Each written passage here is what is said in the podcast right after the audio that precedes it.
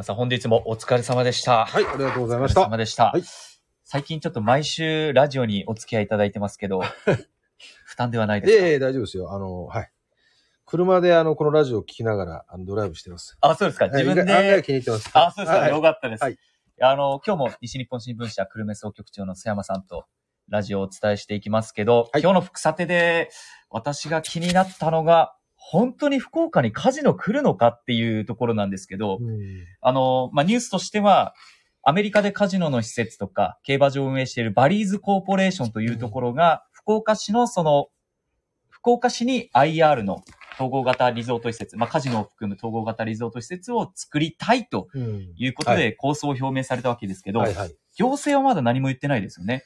そうですね。市はね、あの、表向きは何も言ってませんよね。はいはい。その中で、先に発表したというところですまあ、よね。若干唐突感はありましたけど、こはい。のバリーズコーポレーションええ。自体はですね、そのアメリカとかで、まあ、複数の施設を、まあ、運営しているところですので、実績はあるようなんですけれども、うん。ちょっとまあ、あの、ちょっとね、突然出てきたなという感じはしますけど、はい。まあ、あのー計画予定地として海の中道え。を挙げていらっしゃいましたけど、うん。あのエリアはね、すでに今、あの、新しいかいあの施設ができたりとかして、今はい注目されてるエリアですよね。はい。で、まあ、水族館も今ありますよしね。ホテルもあるし、はい。はい。なので、まあ、なんというか、こう、イメージはね、わかるんですよね。ああいうところに、その、まあ、カジノのような施設ができるというね。うんうん。まあ、イメージは私も、まあ、なんとなく、なるほどなと思いました。あのそうですか。ええ訪日外国人の方がね、ええ。まあ、今、今全然いらっしゃいませんけど、うん日本に来て不満に思うことの一つがね、あの、夜遊ぶところがないと、ないっていうんですよね。あえ、福岡がですか？で、福岡に限らず、東京も大阪もね、あーまあ、いわゆる、まあ、夜飲み屋さんとか、はい。まあ、あの、そういうクラブみたいなね、ええまあ、そういうのはあるんでしょうけど、えええまあ、ちょっと刺激を、まあ、求める方は、はいまあ、そういうカジノみたいなね、24時間遊べるような施設があるといいんいいんだけど、というふうな声があるのは確かなんですよね。ああ、そうなんですね。ええなんか福岡ってその、まあ、特に福岡市国際金融都市を目指してるじゃないですか。はいはい。そのカジノっていうのはどうなんですか？その国際金融都市っていう観点まあだから一つのパーツとしてあってもいいし、うんまあもともと福岡はね、人口160万ぐらいですか、はい。ということで、まああの一定の人口規模があるということで、交通の便もいいとうん。いうことで、まあ、そもそも、あの、以前はね、佐世保より福岡の方がポテンシャルはあるんじゃないかという人は確かにいらっしゃいましたね。ねただだまあ佐世保の方はハウステンボスのね、エリアのまあ振興策とそうですね。いうことで、現在、長崎、うん。うん。まあさその佐世保と大阪と和歌山、そうですね。この3つはい。はいの地域が手を挙げていると。そうですね。まあ、その3箇所、まあ、最大3箇所って言ってるので、ええ。まあ、そこがリードしてるっていうのは間違いないですよね。福岡じゃちょっとしまあ遅れてる感じですまあ、か、福岡はこれからというところじゃないでしょうか。まあ、うんまずは様子見という感じなんでしょうね、自治体はですね。いや本当に来るのかなって思っちゃうんですけど、うん正直、佐山さんどう思われてます？いや、あのー本当に来るのかな まあ、あの、日本はね、ええそもそもパチンコはあるし、ええ公営ギャンブルは割と、あの、ファンが多いし、うんそういうギャンブルマーケットっていうのはね、素地としてはあるんですよね。おーそうなんですね。ありますあります。で、福岡もね、市の真ん中にね、あの、競艇場がありますよね。ありますね。なので、まあ、そこまで違和感はないと思うんですよね。うんはい。ただ、必要性で言うとどううん必ですか、要性ね。だから、その、訪日外国人の方が本当に戻ってきたときに、このぐらいの年になると、福岡ぐらいの年になるとね、そういうところあっても、まあ、いいかなというふうに思う、思ってもおかしくない。なるほは、ど。おかしくない。ただね、あの番組でも言いましたけど、えあのー日本を来てくる、あまあ、来てくれるね、外国人の方がね、本当にそのカジノをね、求めてくる人がどれくらいいるのかっていうのがあるんですよね。えやっぱり食とか、もう世界的に見たらあれカジノはもう全く日本は後進国なので、うん。すでにアジアでもマカオとかね、私がいあのいた韓国、ねはい。韓国もプサンもありますし、えで、あの、ちょっと、は遠いですけど、シンガポールとかもね、うんうん。まあ立派な施設がカジノありえますよね。よね。なので、アジアのカジノの、まあ、あの一番のお得意様は中国人ですよね。はいはい。中国人の、まあ、まあいわゆる富裕層。韓国もそうなんですかいや、もう完全にそうです。私がいあの取材した韓国インチョンのあの、おカジノは、はい。VIP 室はですね、1枚100万円相当のチップを置いたことですね。それがもうたくさんあるん100で万、円？もうとんでもない。え、10枚で1000万ってことですか？そうそんなの平気でかけられるぐらいの、まあ、富裕層が、まあ、中国はいるわけですよ。実際。え、そういう人がうん。韓国に結構来てたんですか、韓国にも来る取材された時に。僕が行った時はね、残念ながら、あの時は中国と韓国の関係が悪くて、えあのー防衛ミサイルの配備をめぐってですね、はい。中国が韓国を少しこう、なんていうかな、韓国に行くなみたいなね。そういう時期だったので、中国人観光客がほとんどいなかったんですよね。だから、施設はどう観光鳥に泣いてましたよ。完全にもうガラガラですよ。それどこですか？韓国の？インチョン。インチョン。僕が取材したのはインチョン。えーだけ、ど、インチョンに限らず、はいあの、ソウル市内に、えー、とかプサンにあったね、えー、カジノ施設は、もうお金少なかで同じような状況だと思いましたよ。ははいはい。いや、だからその、福岡で例えば作った後に、どうなるのかなっていう、作ってしまったらもう、それこそ成功させないといけないわけで、あのーやっ韓国の例とか見てどうなんですか？そうですね。まあ、韓国の例を言う前に、日本では1987年のリゾートはいはいはい法っていうのがね、あってね。まあ、あの、番組でちょっと言ったのかな。あの、シーガイアとか、シハウステンボスとかね、九州でもあって、ああいう大型のリゾート施設が次々にできたんですよね。はい。だけど、その後バブルが崩壊して、えー景気悪化して、思ったようにお客さんが集まらず、うん。えーほとんど破綻しましたよね。そうでしたね。巨大な施設を作って開発、まあ自然をまあ、なんていうか、まあ、開発していって、うん。ああいう巨大な施設を作った後始末っていうのが相当大変だったわけですよね。うんもうその代償は相当大きかったそうでね。わけですすね。九州、沖縄で見ても、あの、シーガイアって未だに一番大きな経営破綻ですかね。負債総額で言うと。いや、負債そうなんそうかな。企業で言うとかなりでもまあ、インパクトはもちろん大きかったですよねあの、負債総額はね最大級ですよね。まあそうですよね。かなり大きかったですよはいはいね。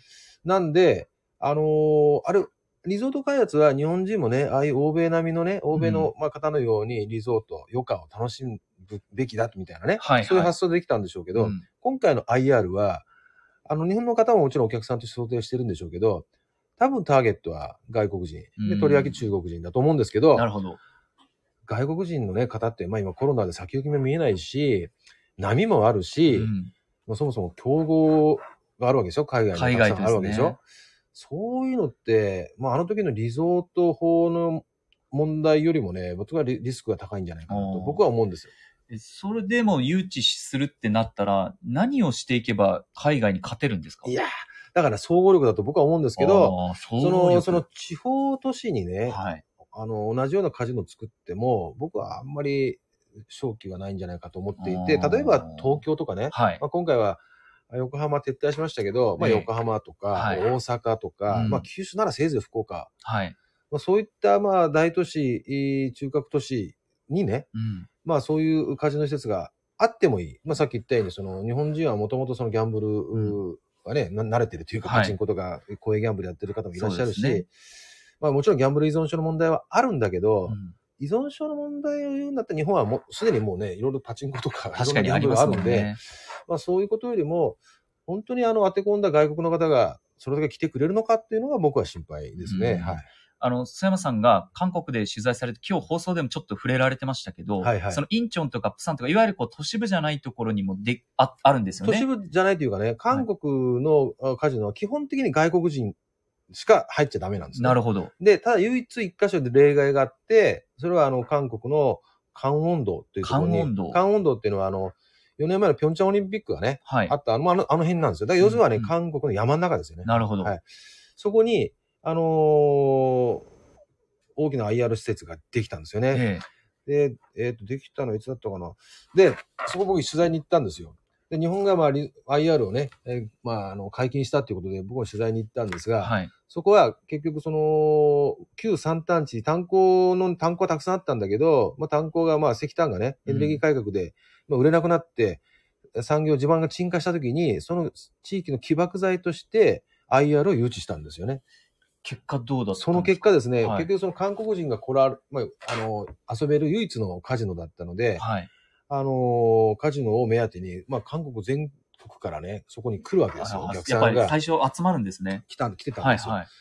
で、一定の雇用は確保できたらしいんですよね、はい地元の。ただし、そういう、うんまあ、カジノ目当ての方がたくさん来られて、まあ、勝つ方もいれば負ける方もいらっしゃるんですけど、うんうああいうギャンブルは、基本的に胴元が勝つわけですよね。だから。あの、多くの方は負けちゃうわけですよ。うんうん。カジノでうんで、負けも、その楽しむ程度の負けだったらいいんですけど、熱くなって財産をね、うんもう、すべて失ってしまうみたいな。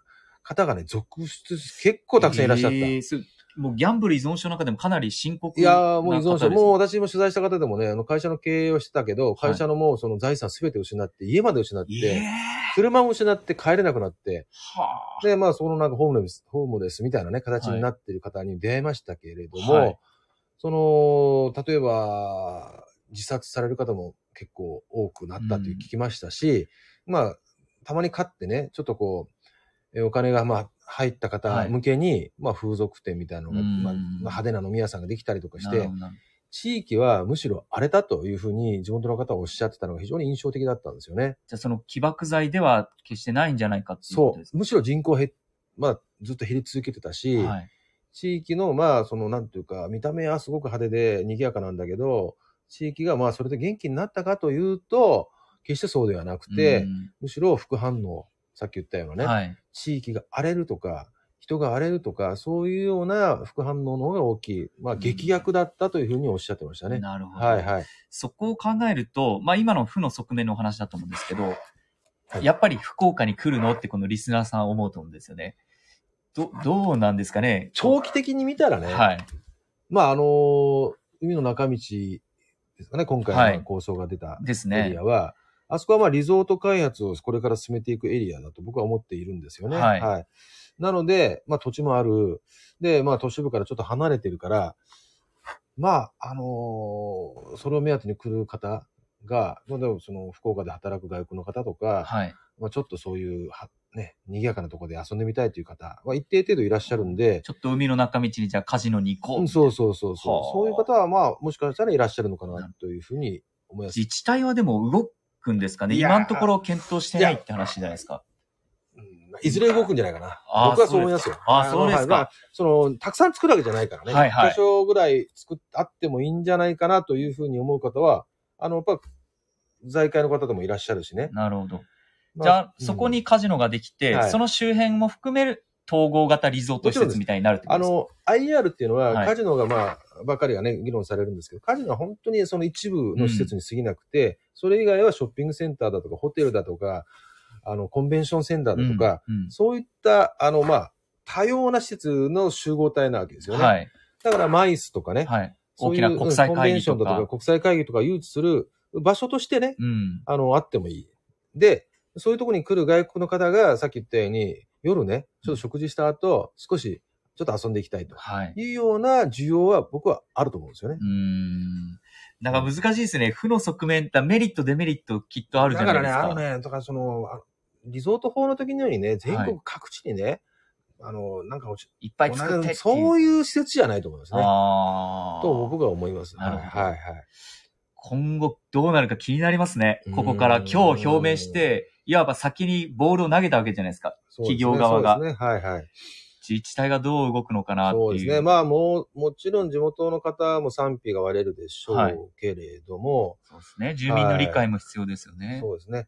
ただまあ、いわゆる迷惑施設なのかどうか、まあ管理の仕方でしょうね。その、うん私が取材したあの韓国の関温道の施設は、ちょっとね、あのー地域荒れてしまってたんですけど、うんうんあ、ちっちゃい町にああいう巨大な施設を作ると、やっぱりあの地域が荒れると思うんですけど、うんうんまあそれを受け入れられるぐらいの、まあ、なんていうか規模のある都市であれば、はい。まあ、あの、ポテンシャルはもしかしたらあるのかもしれない。ただ、インバウンドのね、先行き見えないし、はい。今その議論するのは若干時期尚早な感じもしなくはないですね。なるほど。え今後ちょっとどういう動きがあるのか非常に注目ですけど、また動きがあったら、ぜひ佐山さんに。もう僕いいですか？みたいなね、あの、1000円かけて、はい。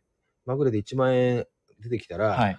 そ、速攻換金して、行くようなね、そういう小市民、私の小市民はね、カジノはちょっと敷居がちょっと高い感じはするんですけど、まあ、あの、カジノ自体はね、はい非常に華やかだし、品、まあ、上品、まあ、なんかこう、ね、はい。非日常みたいなね。そうですね。感え、でもどうなんですかね？その日本も、例えば韓国みたいに、もう日本人はカジノはできませんみたいになる可能性もあるってことですよね。ただあれですよね、確か入場料はか日本人の方が高くして、ハードルは少し上げるというような話でしたよね。ああ、そっか。じゃあ、まあ、日本の方でもそういったカジノみたいなところで楽しみたいという方は、まあ、一定程度いらっしゃると思うんですけれども、それにしてもやっぱりそれを受け入れるぐらいの都市の規模が必要だ、はい。なのかなというふうに僕は思うんですよね。できたら、曽山さん行きますか、まあ、あれね、本当ひ本当に安くからかかけられるのがミソでね。ああ、そうなんですか。で、それが最初はね、ビギナー、ビギナーズラックでちょっと勝ったりして、はい。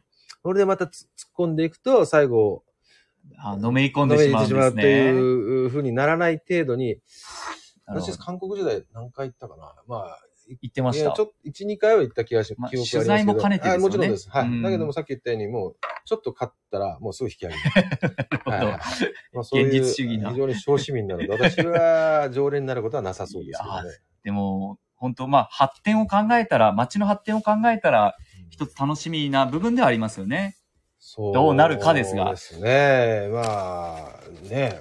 まあ、さっき言ったように日本はもともとギャンブルはたくさんいろいろ種類がある、選択肢があるので、まあ、受け入れられる、長期的には受け入れられるう施設の一つかなという感じはしますけど、まあ、繰り返しになりますけど、全国各地にあちこち作るのは間違ってると思いますけどね。特に地方は。地方はですね。またちょっと動きあったら、はいこのラジオでお願いします。了解しました。はい。ありがとうございました、今日も。小市民の曽山でした。ありがとうございました。小市民じゃないと思いますけど。